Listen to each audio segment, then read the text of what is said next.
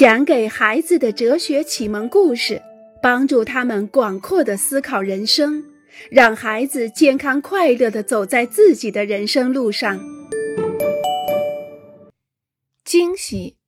当洛拉想象回家那一刻的时候，她在脑袋里拍摄了一部电影，她让画面一个接一个的出现。他自己来决定电影中的场景、人物、服装以及人物的反应和他们的反应，还有对话。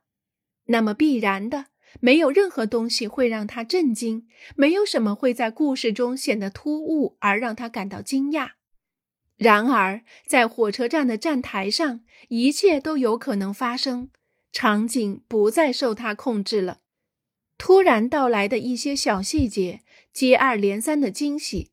轮廓分明的脸，清晰艳丽的色彩，不可思议的情感流露，这些是他的想象力无法创造的。在现实中，夏令营结束与家人团聚这件事，比想象中的要精确一千倍，更加强烈，更加生动，也更加真切。想象中的快乐很多，但现实中的更多；想象中的悲伤很浓，现实中的更浓。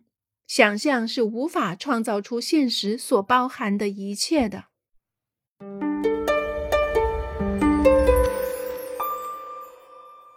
探索自己所想象的。莱昂纳多喜欢观察鸟，他为鸟儿们的灵巧而着迷。鸟在风中翱翔，轻轻地落在树枝上，拍打一下翅膀就飞上了天空。啊！要是人类也可以飞翔，该多好啊！莱昂纳多想象着人类冲向云霄，在空中翱翔的情景。故事本来可以就停在这里，在一个春天的美丽下午，怀着一个甜蜜的梦想，坐在树下，天上飞着一群燕子，让想象像脱缰的野马般奔驰。莱昂纳多拿出工作用的笔记本，开始画草图，一张接着一张。他想设计出一台计算机，可以把人类带上天空。莱昂纳多着手制作翅膀，然后将它们牢固地绑在一个小伙子的胳膊上。他让年轻人一边拍动胳膊，一边用最快的速度奔跑。助跑结束后，就从悬崖上跳起。幸好莱昂纳多都预见好了，在悬崖底下有一个湖，年轻人没有受伤。人们快速地将他从水中救出，免得那对木头翅膀把他拽入水底。莱昂纳多·达芬奇发起了一项真正的挑战：对地球引力的挑战，对人体重量的挑战，对材料重量的挑战，对风的挑战。莱昂纳多·达芬奇不愿意只是停留在梦想中。不仅如此，他想探索他所想象的东西，所以他去寻觅、研究、实验。他想实现他的梦想，他想让梦想成真。或许他不能成功的让人类飞翔，但他的梦想已经启程了。其他人会继续构筑这个梦想，让它成为现实。当遇上智慧。意志力、勇气和勤奋等因素的时候，想象就变成了一种动力。它可以生产、创造，也可以改变世界。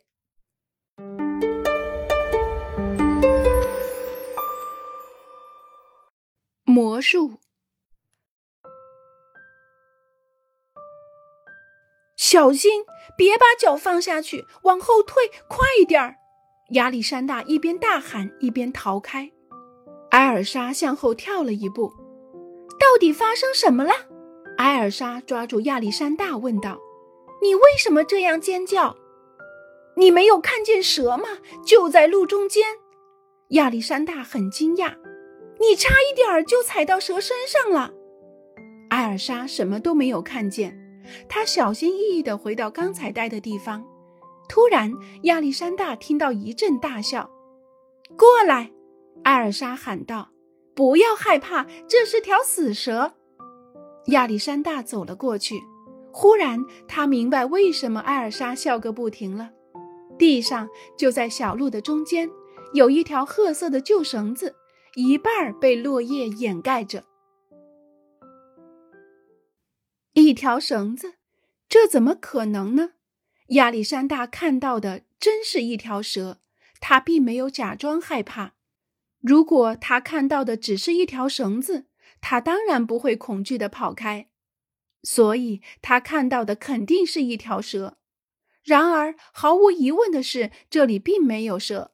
发生的一切仿佛是亚历山大走到这里的时候，有个魔法师突然把那条绳子变成了蛇。想象就是能变出如此奇妙魔术的魔法师。想象可以让所有的东西变形和转化。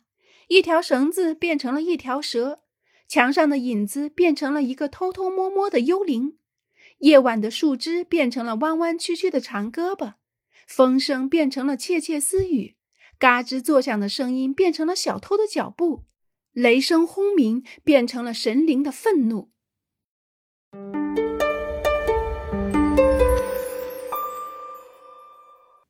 老师最喜欢我。